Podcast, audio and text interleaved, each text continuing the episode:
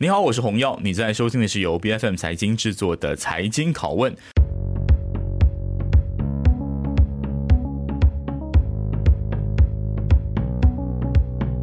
那根据今年二月份的新闻呢，朝野政党已经达成共识，将在六月的最后两个星期解散这个还未进行选举的六个州的州议会啊。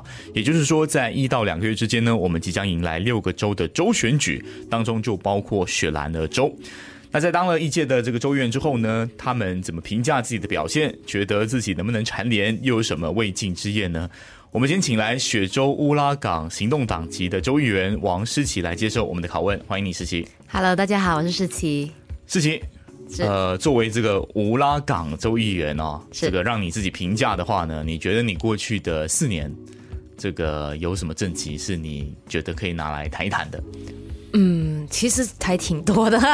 如果三个呢？如果选三个的话，可能第一个是这个工业旅游吧。嗯、我想，呃，经过了这个四年多的这个时间，工业旅游其实现在开始有了一点初展头角的感觉吧。嗯。啊，开始比较多人去了解到，哎，原来有这样子的一个新的旅行的方式。OK。那么，工业旅游是一个。但当然也是我花我最多时间的其中一个啊、呃、一个我们正在进行的的活动了、嗯。好的，第二个呢？第二个的话，我想啊，在这四年多的时间呢，有三年的时间都我们都在这个疫情里面。嗯。那么呃，我我觉得其中一个我们做的最多的就是这个服务的类型，还有救援的那个那个工作。OK。包括说从啊、呃、这个 MCO 一开始，其实 MCO 一开始。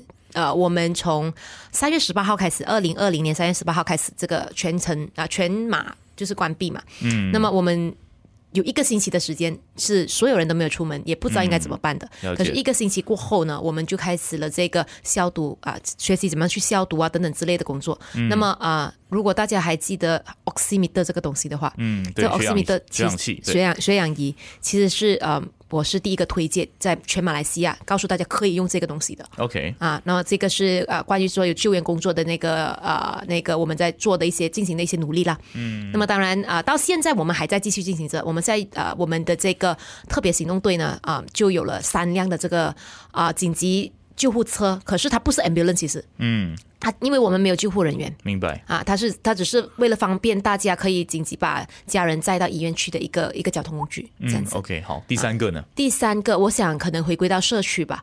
社区方面，呃，我们做了很多的一些努力，去尝试把社区和原本 原本乌拉港呢有很多的工业区，那么工业区跟社区其实是完全分割的。以前，OK。那么现在我们在进行很多的，就是尝试把啊、呃、工厂和这个居民做连接。嗯，所以啊，包括说一些呃，可能福利上面的事情啊，或者是一些品牌的推荐啊等等，我们都在做。这个不严啊，不就是 for 在这个工业旅游的面向吗？还是是两件事情？啊，不不不，是两件事情。OK，好，待会我们可以仔细谈啊。所以就可能就针对这三个，嗯、我们逐一来检视跟呃提问一下我们的一些好奇。好，先谈你觉得最值得拿一提的工业旅游吧。好，工业跟旅游之间。为什么会有这两个概念的交替？我讲一个我直最直观可能会想要挑刺的地方哦，就是来工业的人当然就是追求效率。那这个效率本身，你如果游客来参观的话，那不就是打乱了效率吗？嗯，那这两个之间不就是有一点点矛盾的那个重叠的面向？你为什么会想要做这件事情？OK，呃，我刚刚来乌拉港的时候，其实很多人都说乌拉港不适合一个女性议员，因为女生对工业呃缺乏了解。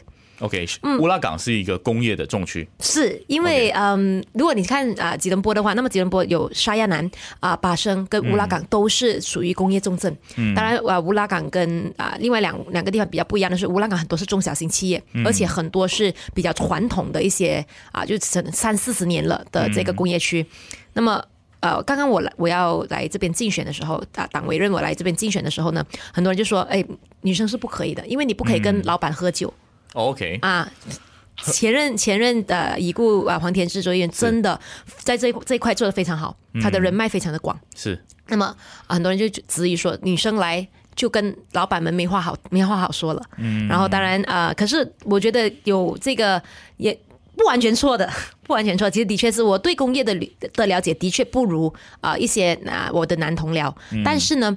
我觉得，我觉得我们有另外一个面向可以看，就是包括说我刚才说的，呃，乌拉港是一个很 很有历史价值、很有历史性的一个一个工业区。就它很多呃工业区本身是三四十年，并不是政府把它规划成工业区，它才是工业区，而是它自己本身。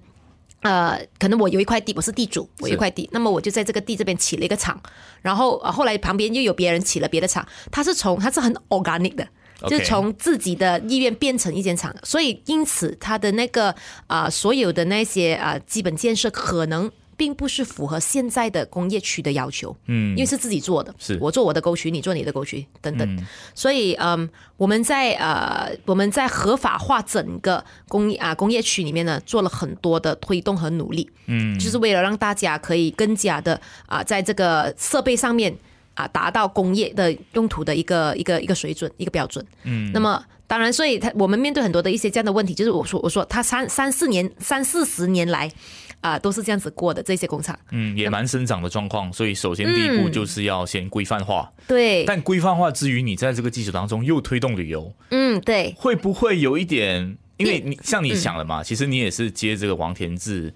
呃，已故王田志的这个棒子嘛，我记得是有一个补选，对，当初还有一个争议是陈运传要上还是王思琪要上，对，两个都是女性，虽然这是一个工业重镇，对，所以你的时间其实也不如其他的州议员有满满的一届，嗯，然后你就要推动两个大步骤，嗯，对吧？对，那那怎么做到呢？啊、呃，其实我想，我们可能啊、呃、要花很多的时间，如果你用那个。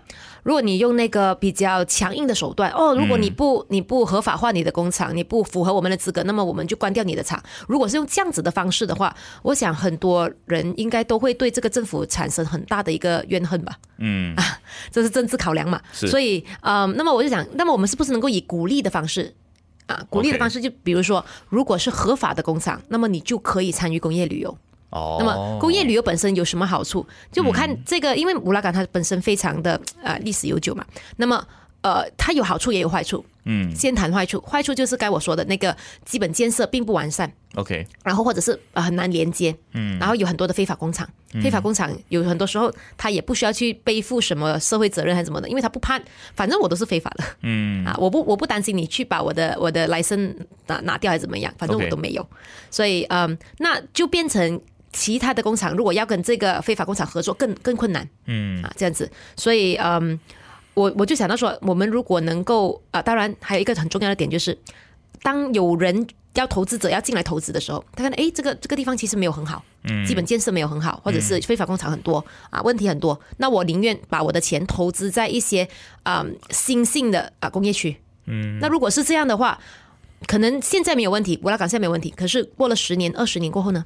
当越来越多的工厂嗯选择搬到外面去，呃，又没有投资者进来的时候，那么那个问题会产生。好，我要问你一下啊，就是刚刚你也说非法工厂这个不规范的工厂很多，在你上任的时候，你觉得这是一个最大的难题。那经历了四年吧，大概差不多多少八仙的这个工厂已经被你成功的这个规范化？嗯，这样说的话，其实我我我我必须很诚实的说，那那不是我的，我我没有那么大的影响力。嗯、OK 啊，因为一个工厂当他决定要去合法化的话，嗯、那么它不是一两万块的事情，可能是、嗯、可能是一两百万的事情。OK 啊，所以如果真的是因为如果真的是因为工业旅游而让一些非法工厂决定变成合法工厂的话，那么这四年来我可以说是没有，没有吗？没有。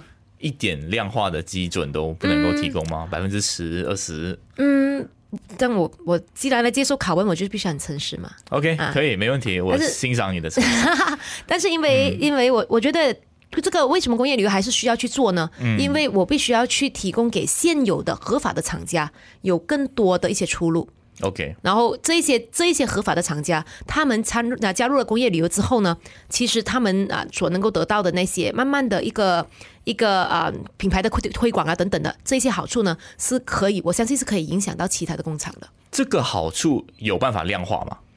嗯，可以有吧，在业绩上面还是怎么样？嗯，在参与的工厂的数量上面，还有他他们啊，就是曝光的那个数量吧。可能你讲一讲吧。现在你的这个工业旅游有多少个工厂已经加入这个行列？一开始的时候就是二零二二年，去年去年我们才真正开始，因为。因为 MCO 而耽搁了。OK，所以二零二二年的时候开始的时候，我们只有三加一的工厂，三间工厂，嗯、然后加一间咖啡，就是那种工业工业风的工啊的咖啡。OK，然后所以三加一，那么现在是六加二。六加二现在是六加二，就是有啊吸引了另外多三间的工厂加入，然后也吸吸引了另外多一间啊可飞的加入，而这个可飞本身也是一间工厂。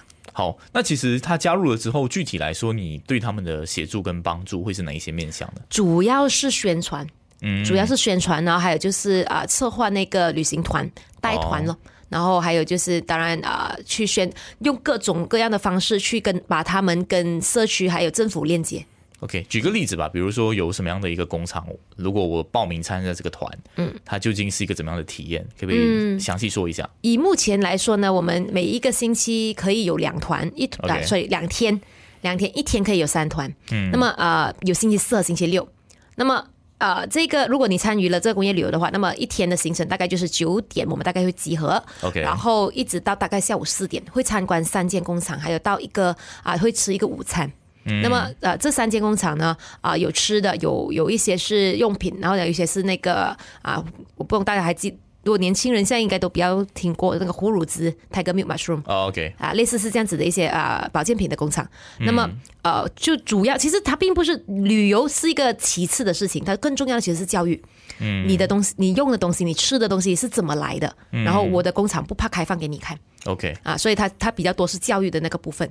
那么呃，从去年的四月开跑到现在啊、呃，大概一年一年的时间了，一年的时间啊、呃，我看我们大概有七八十七八十团有了，嗯，就是已经经过了。那么一团大概两两二十个人的话，那么七八十团大概就是这样子的这的数量。从一开始比较少人，然后到现在呢，比较多人知道，包括学校。嗯，那么所以做这个公益旅游，其实更大的一个目的，刚刚从总结你刚刚所讲啊，其实是一种 incentive，让工业呃厂家本身有一个激励，他愿意把他的品牌做好，把一些规范弄好，对，以此来就是可以变成一个品牌 itself，而不只是一个我们讲比较低端的一些工业生产的。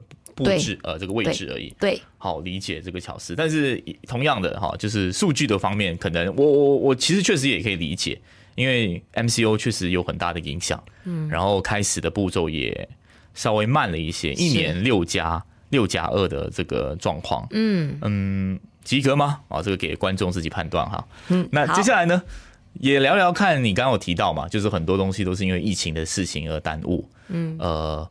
你又说你已经是有很做很多的民生服务，oximeter 这一些事情，嗯，那其实这个事情是有办法量化你帮了多少家，或是怎么样的一个指标吗？你自己本身有做一个这样的统计吗？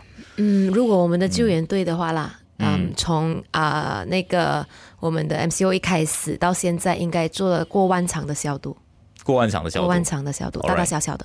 然后呃，救护车本身呢，每从我们去年去年六月开始，诶，前年嘛，前年六月开始筹款，那么大概两年的时间，呃，这个应该是过过千宗了，过千、嗯、过千，我们就是到就载人到医院去等等的啊。嗯、大家如果有更多的这个想要知道的话，其实也可以留意我们的面子书，每一天都有。理解。可是这种救援就是比较，它就是应急的处理方案嘛。嗯。那现在其实 COVID 也。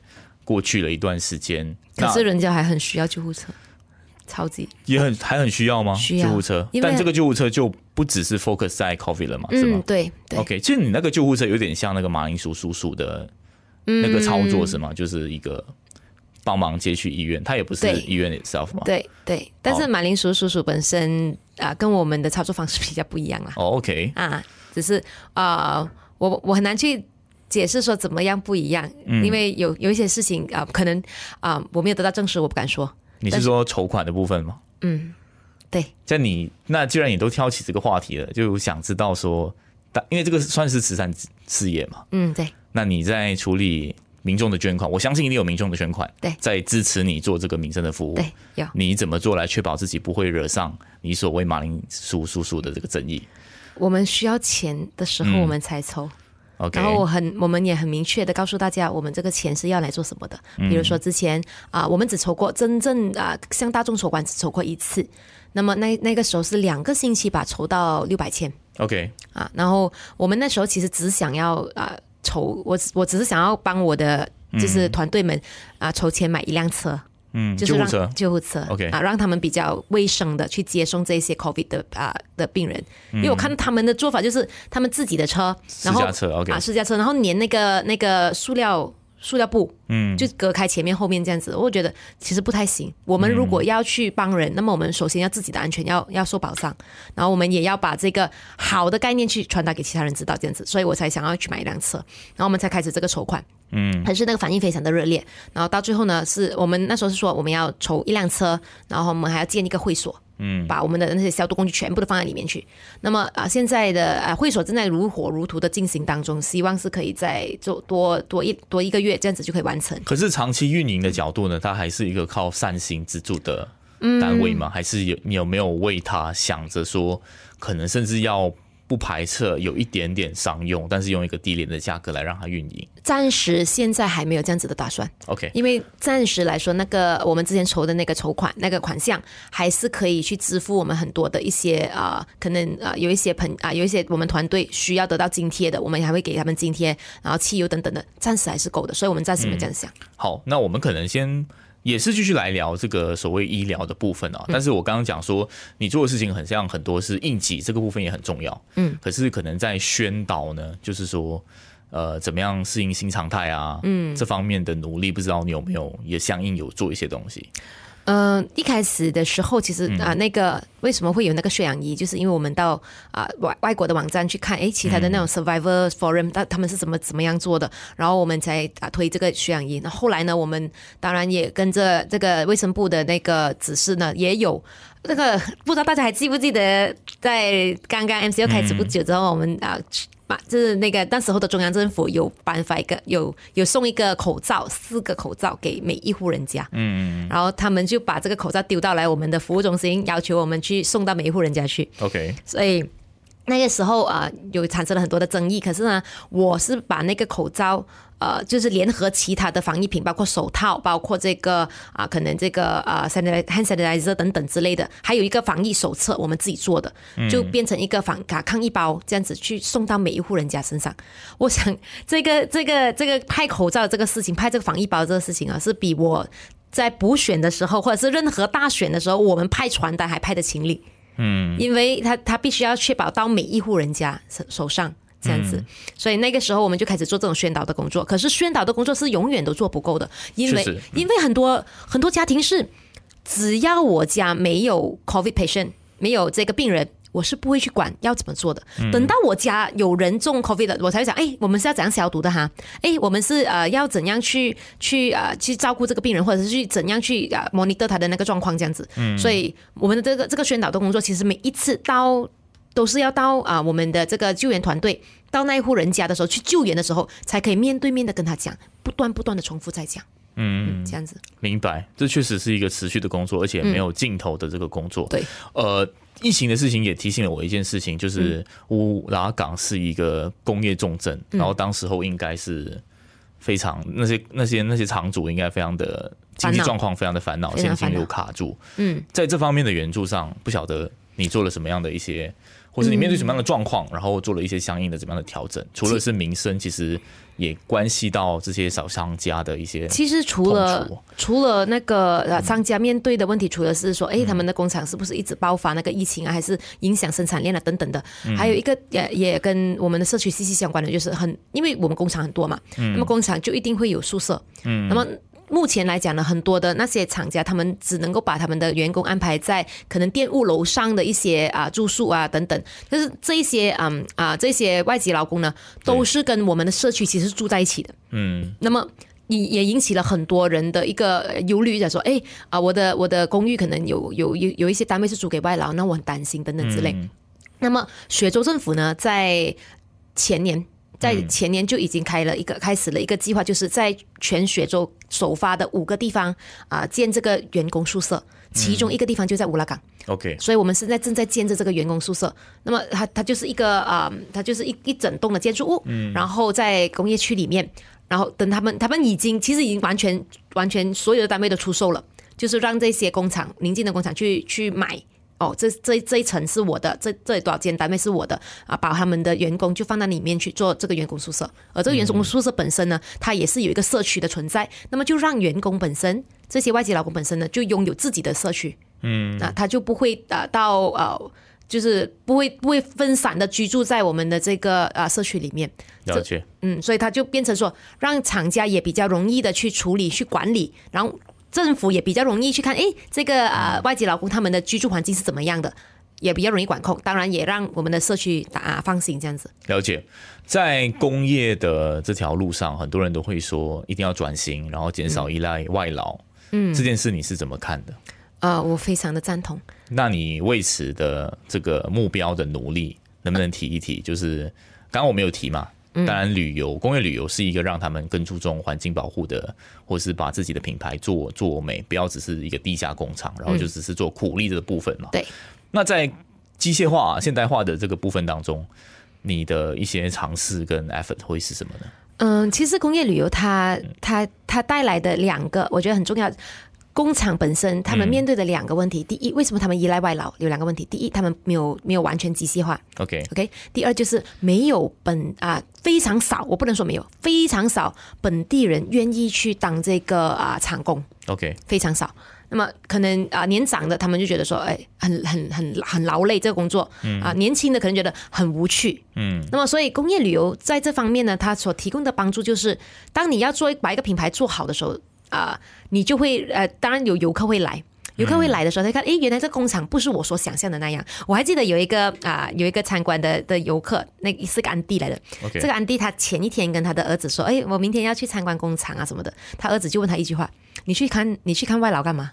嗯，啊，他们的这个是想法，就是这就是他们想法，工厂就是这样的。可是当他们去了之后回来，那个儿子会跟他的妈妈讲说，诶，原来工厂不是那样子的。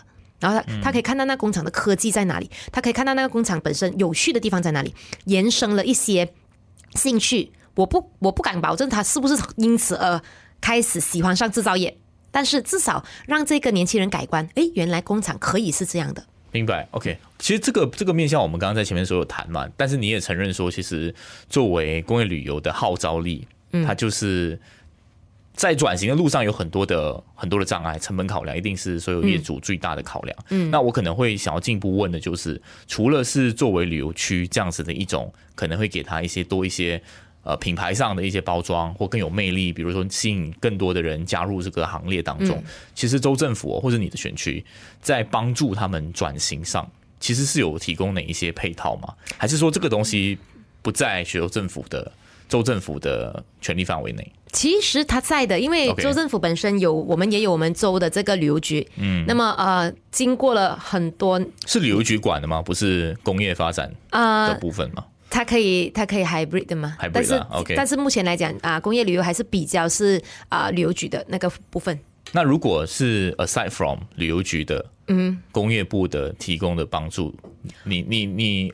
你只是从旅游的角度去切入，嗯，来，比如说申请拨款吧，嗯，来帮助他们转型。难道工业的部分不也是？工业的部分其实一直以来都有，它并不是把他们转型为啊观光工厂，OK，呃，而是帮他们啊转型为可能就是机械化啊，更加的，这个一直都有的。其实，OK，中央政府那边也有，它其实比较多是从中央政府那边来，OK，啊，反正是在在州政府方面呢，州政府方面就比较啊，因为州政府比较多是管理的那个执照。嗯，那么至于到一个一个工厂，如果你要转型，你要把更多的那个引引进更多的机器等等的，那么那个那个那个资金是非常庞大的。嗯，所以他们一般上都是从这个啊中央政府这边申请的拨款。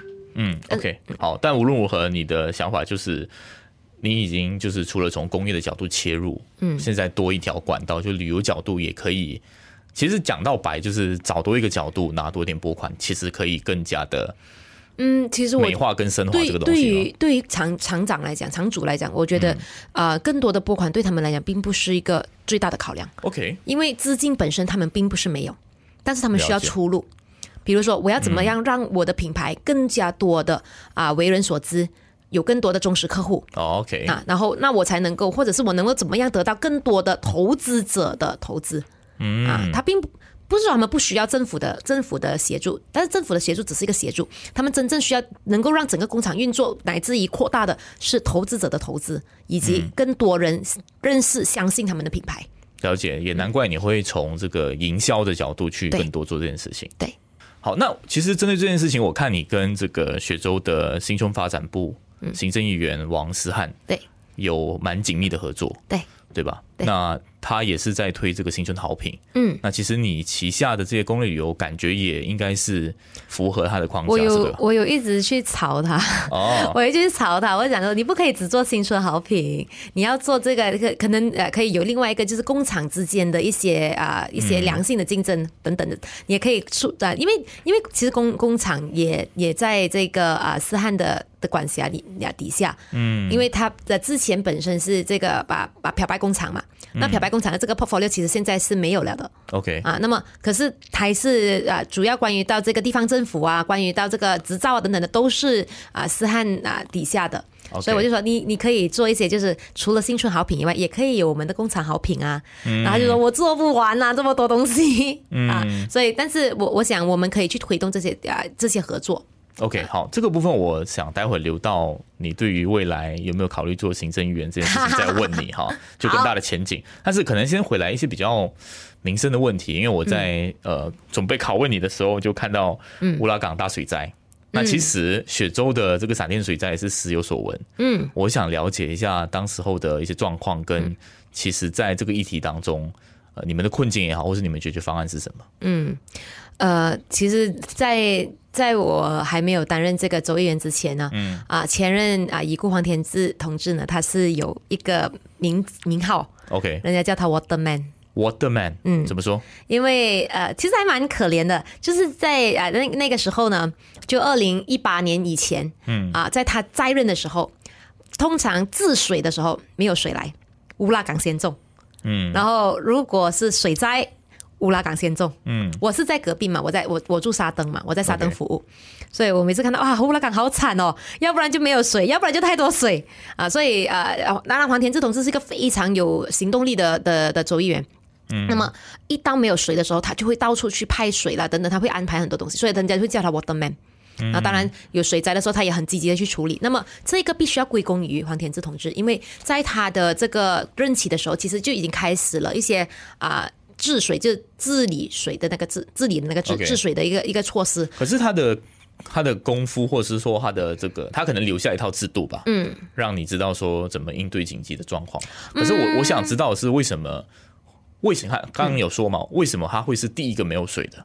然后水灾他又是第一个遭殃的啊？他究竟是什么原因？还是也是回到工厂排污啊？水水水沟的部分，其实比较多是这个嗯。当然啊，那个排水系统是一个，OK。然后在乌拉港呢，本身是有两条河是会经过乌拉港的，嗯、一个就是这个苏埃巴拉，另外一个就是苏埃朗岸。嗯，那么这两条河啊，之前还没有获得提升工程的时候呢，是时常泛滥.时常泛滥成灾。所以一到下雨，只要那个雨下的比较大，啊，河水就泛滥，河水一泛滥，乌拉港就淹水。哦，所以，那么在他的任期的时候，其实已经开始了啊、呃，已经争取到了这个提升工程，这两条河的提升工程。嗯，而在我的任期的时候，这两个提升工程啊、呃、都完成了。OK，所以治啊水灾的问题其实大大的减少。嗯啊，当然我不能够说完全没有，因为还是有一些地区还是有那个排水系统还没有做好的，尤其是一些啊啊传统的那个马来甘榜。嗯，因为马来甘榜的啊排水系统不是归市议会管的，嗯，它是归土地局，还有就是地主自己管。是什么时候竣工的？啊、呃，在两年前就已经竣工了，应该。但为什么去年年尾的时候还是有闪电水灾？前年，前年，二零二一，二零二一，OK，对，二零二一。所以就是在那之后就没有。这个规模的东西了，没有这个规模的水灾了。但是、啊，二零二一的时候，其实我们大部分已经竣工了。可是那个时候还是水灾，是因为不是乌拉港的区的问题，而是上游的水、嗯。我们是可以看到，其实我们已经停雨了，那时候没有下雨了。嗯、然后凌晨的时候是看到那个河水开始涨，然后你可以看得到是那个水是慢慢的流进来，然后你是没办法停止的，就是因为上游那边已经是啊、呃，已经是冲下来的那些水。所以就这样子。嗯、那呃，如果我没有记错的话，那时候是因为开放水坝，水坝水坝如果不放水的话，水坝要崩了。嗯，所以我我那我们能做什么呢？就这样子咯。所以啊、呃，可是那个时候我觉得我们的区还是比较快处理好的，因为啊、呃、一天嘛了，水淹了一天，然后退了，我们就马上进行这个垃圾的处理工作。呃，在四天之内就完成了所有的垃圾清理工作。OK，嗯，那。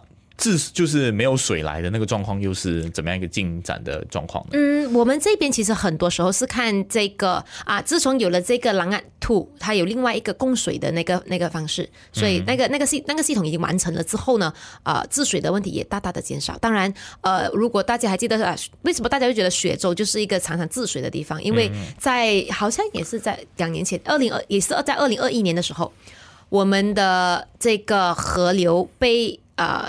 蓄意污染长达十啊多达十多遍，嗯、所以一整年的时间，比如说苏邦仔呀，如果没有记错的话，他们治水了十一次。什么是蓄意污染？蓄意污染就是有人把啊一些污染物倒在河流里面，是肯定它是蓄意的，它并不是意外的，可能有时候是可能啊那个河靠近。呃、我我要我要理清的是，它究竟是工厂为了自己的利益倒进去，还是说你揣测是有政治意图？对于我来说，我是政治人物嘛，我一定觉得他是有政治意图的。哪有可能一年之内十多次的污染？其实工厂本身难道不怕吗？你不怕被抓到吗？嗯，所以他对我来说肯定是有政治议程的。可是那那那能怎么样？我的觉得不能够变成证啊呈堂证据，所以那就只能够说有人吧，谁也好。我必须说这是一个阴谋论哦。对呀、啊，可是呃，那当然在那个之后，呃，雪州政府也做了很多的一些管控的措施，然后现在也大大的减少了。对，如果说政治意图，应该是这个时候应该要常常发生这件事情。所以我但反而就是最近很像都 OK。因为我觉得他在两年前的时候，可能想要把呃雪州政府像推翻中央政府一样的推翻我们吧。OK，我觉得是了解的。嗯，好的。那我们接下来就谈谈一下你的大愿景。好，呃，这是你第一次当州议员，第一届，对，第一届。那我还年轻嘛、嗯？下一届，这个是党党那边有旨意了吗？你会蝉联吗？呃，我觉得应该不会把原有的州议员换掉太多。嗯啊，那么所以再次上阵是有这个比较大的机会。但是之所以啊会在哪个选区上阵啊，那那可能就要看整个大方向是怎么样。因为啊，以行动党来说，我们有十六个席位，目前有十六个州议席。是。那么十六个州议席里面呢，有好几个州议席会空出来，因为可能啊有一些啊议员他们觉得要退休了，嗯啊，然后啊也有一些议员呢，因为那个健康的关问题，所以他决定说，呃，我我我不能够再继续了这样子，所以他有一些空位。当然也有一些退跳党的啊，不是跳党，所以退党的。一些退党的因素啦，等等的，所以呃会有一些空位。那么空位本身是不是完完全全就是由新人上阵呢？还是需要有一些比较有经验的啊、呃、议员到那边去坐镇？那这个的我我真的不确定。嗯，关于你个人的这个政治的前途，我记得在去年幺幺九之前也有风声传你会弃州打国啊，有这样的事情？看新闻媒体了，当然我不知道，我没有跟你求证过 啊。然后过后没有嘛？那那你自己怎么看？你觉得你会在原有的一席多，还是会去到新的？或者是也让我们这个圈外人哦偷窥一下这个你们党部的一些排兵布阵的考量会是什么呢？有一种讲法是这样啊，这个就跟你闲聊一下，就是你反而赢得太多。如果假设你赢得太多，你就是时候要离开了。嗯嗯，你赢一些些。需要你来稳住那个周一席，嗯，你就有机会继续在那一边，嗯，啊，有这样的讲法，有，你怎么评价？呃，我可是我觉得啊，赢、呃、很多啊，通常不会是因为个人的那个魅力.通常是因为那个啊选民的结构还有政党的那个号召力。嗯啊，所以他们才会有有说有安全区一说嘛，对吧？对。但是我想每一个安全区都是每一个每一个人、每一个政党、每一个团队经营回来的，所以它不存在安全区这一说。就你承认有个人魅力这件概这个概念吗？我觉得个人魅力是没有办法凌驾在党的号召力以下的以上的。在现在的政治格局，是因为呃很简单嘛，如果如果没有如果没有政党委派你来这个地方，你什么都不是。简单，第一个，这是第一个。第二个事情是，如果你脱离了政党，那么我作为一个选民，我为什么要选你王世奇？嗯，你当你不是行动党了，那么你要怎么样在政府里面？如果 OK 好，现在我们啊、呃，王世奇赢了，那么整个雪州啊、呃，王世奇现在是独立人士，王世奇赢了，嗯、那么整个雪州里面你要怎么跟政府合作？如果你不是啊行动党的，那你势必会成为一个反对党。我为什么要因为？啊、呃，我为什么要选你作为一个反对党？我选你是因为我希望有一个政府，嗯，政府能够好好照顾我们。所以我觉得个人魅力再大，他没有办法凌驾于啊这个政党，至少现在现在不能。嗯，好，我们刚刚讲的是一个政治的现实，就大家是投党不投人。嗯，投党也，我觉得现在可能会是投党也投人。OK，嗯，也有可能有一些政党会因为选错了候选人，呃，导致他输掉的可能，或者都都会有的。OK，好，没关系，我们不用往这个党派部分深究啊。我觉得这个很多时候会谈到很多揣测的那个面向。但是当然，如果你要看说政党本身是怎么步兵排阵的，可能啊，我想比较简单的可以说就是行。嗯，um, 我觉得我我作为一个领袖，我决定把这个人放在这边，是因为、嗯、第一，这个人是不是有比较大的胜算？如果在一些比较危险的区、嗯、比较灰区，我们说，那么这个人放在这边是不是有比较大的胜算？比起别人，嗯、是第一个。第二个就是呃，这个这个位置本身啊、呃，是不是能够让我们扩展更多的势力？嗯，这个可能是政党比较比较现实的考量。好，那我我就可能点着这个话题再聊一聊。嗯。就是有一些领袖，他们就会说跟党请请示，就是说要去打一些稍微没有那么安全的地方，嗯，去稳住，嗯。你自己本身你的意向是要继续在乌拉港，嗯，还是要去别边？有这么说吗？还是这个问题？Okay, 你你如果问我的话，嗯，我当然希望能够留在乌拉港，嗯，因为。好像我们刚才讲的那个啊、呃，工业旅游等等的东西，虽然它已经开始了，可是它并还没有还没有得到一个非常好的一个成绩，它还没有得到一个非常好的发展。OK，那么当然希望能够继续做这些东西。嗯，但是呃，我我的个人意愿跟跟团队是没有关系的。可是你不也说，其实你就是这个选区天先天上是不利于女性吗？嗯哼，但是哪怕是有这样子的一个障碍，你也愿意继续往工业的这个面向去？愿意啊，因为已经开始在做了，嗯、而且我觉得恰恰是因为看起来工业区不太适合女性，呃，我的存在真正是要让大家看到，其实也有很多不同的面向。只要你肯做，只要你愿意去做，嗯、努力去做，那么总是会有啊、呃、好的发展的。嗯嗯，好，那就是会回到一个议题，就是周议员毕竟。这个能能做的事情也是有限，嗯，那你会认为自己的意图上想要拿哪一个行政议员的 portfolio 吗？我觉得，嗯，行政议员本身呢、啊，嗯嗯，不一定对那个州议员好的嘞。因为如果我是我我变成行政议员之后啦，嗯、可能他就会有很少很少很少的时间在选区里面。是，可是你、嗯、你既然都说工业旅游，然后与其你不停的去这个劳烦王思汉 啊，为什么不要这么劳烦？你不如我做、嗯，对，或者是有一些 portfolio 可以可以可以承担更多的责任，也实践你想要做的事情嘛。嗯，毕竟现在工业旅游也不只是这个呃乌拉港，嗯。如果你要做一个工业旅游，好像很像王思汉做的雪雪州新春好饼，是整个雪州的新春嘛？对。那如果你不掌握整个雪州的这个工业的重镇，你怎么样去串联起做一个工业好品？嗯、对对对，对吧？所以你还是得选一个 啊，不然的话就违背了你这个意图。我想这样子吧，嗯，我想每一个每一个呃每一个政治人物都会希望说，哎、嗯，我能够为哪一个方面贡献更多的力量。当然，如果能够做到行政员，那更好。可是最贴切你想要实践暴富的位置是什么？嗯，我觉得是其实比较是嗯，来必须来先那的的 portfolio，OK，就他他比可是他的他的位置很惨的嘞，就是管水灾啊，对对？对，管天然资源啊，环境天然资源，然后还有就是这个啊旅游。旅游也是在他的 portfolio 下面。嗯，那我我想，如果是要这样子的，如果要这样子以现有的行政呃的那个位置来比对的话，可能是啊，我不我会对许来贤的这个位置有更多的一些想法，想要去合作的。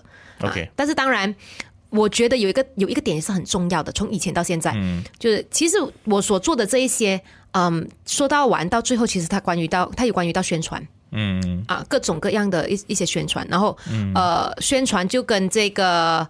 这个多媒体或者是呃，我们我们讲的这个 MCMC 这些有关，嗯，其实我觉得我们雪州本身的这个官媒本身并没有啊，媒体本身并没有做得非常好，嗯，所以我觉得，但是但是你你看嘛，所有的这个行政议员是没有这个 portfolio 的，哦，嗯，所以搞不好其实可以多创一个，对，而且这个通讯的，我觉得这个很重要，通讯很重要，嗯，你没有把这个通讯做好，那么其实官官方要做的所有东西。其实人民也不太知道，OK，他收不到，了解，嗯，不懂自己节目出来之后，媒体会被吓这个王思琪想取代许来贤，好，希望这个媒体不要断章取义啊。好，其实我觉得许来贤本身啊、呃、也很啊、呃、也也会也会知道我要想我要讲什么了，因为我常常也有跟他有联系。OK，我们都在隔壁区嘛。所以你的企图他也是呃这个心理是，所以他就要做掉我了。好，那我们聊回一些做掉的问题啊。好，呃，最近的新闻当中，你有说火箭这个坚持上回十六周席，嗯。不要让给国政，但是我觉得你的潜台词是马华，你休想得到任何一个安全席。呃，也不是这样讲啦，国阵只是为了要缓和一下。我我觉得，因为最近有很多、嗯、呃，这个这个呃各种各样的留留留言呐、啊、传出来了，我觉得很好笑了。有时候他讲好啊，国政的就是西蒙好像是要让二十二席给国政啊什么之类。其实我觉得这个这个留言也也太可爱了一点，因为它不合逻辑。我们是，我们现在的状况是怎么样呢？在雪州现在的状况是，呃，每一个政党西蒙的西蒙的政党呢，都已经赢了现有的那个席位。嗯，那么我们为什么选择跟呃，就是巫统也好，或者国政也好合作？是因为第一，我们是主这个中央政府必须要到啊、呃、多数的人，我们才跟他们合作，这是一第一点。第二点是，呃，我们希望能够呃有更多的呃非啊、呃、国盟派。嗯，结合在一起去对抗国盟，对吧？对。那么，如果我跟别的非国盟派结合的同时，我需要把我的席位让出来，那他到底是他到底是制衡了那一边，还是制衡了我们呢？所以，别人加入应该要是做大饼，对呀，分既有的饼，对呀。所以我就觉得有点有点这个想法有点太天真了。嗯啊，这样子。好，理解理解你的这个看法。总之就是马华就不要想要拿行动党的旗，我可以这样理解吗？我觉得你至少应该先做事吧，先做事好过先抢位。OK，嗯，好，呃，今天非常谢谢你，好，呃，来到我们节目当中接受我们的拷问，谢谢你自己，还没有太被，还没，你还没有太被考到，还没被考到，哦、太太好了，我们的主持人，好，是我功力的问题啊，不是不是，没关系，那就 谢谢你，也祝福你在接下来的州选区当中，如果顺利的蝉联，能够继续的带给乌拉港的选民们更好的一个环境。不管是民生上还是这个工业上的一些进展，谢谢你，谢谢谢谢。财经拷问是由 BFM 财经制作的节目，这个节目在每逢星期三会更新。如果对我们节目有任何的意见，欢迎到我们的脸书专业留言给我们。我是洪耀，我们下期见。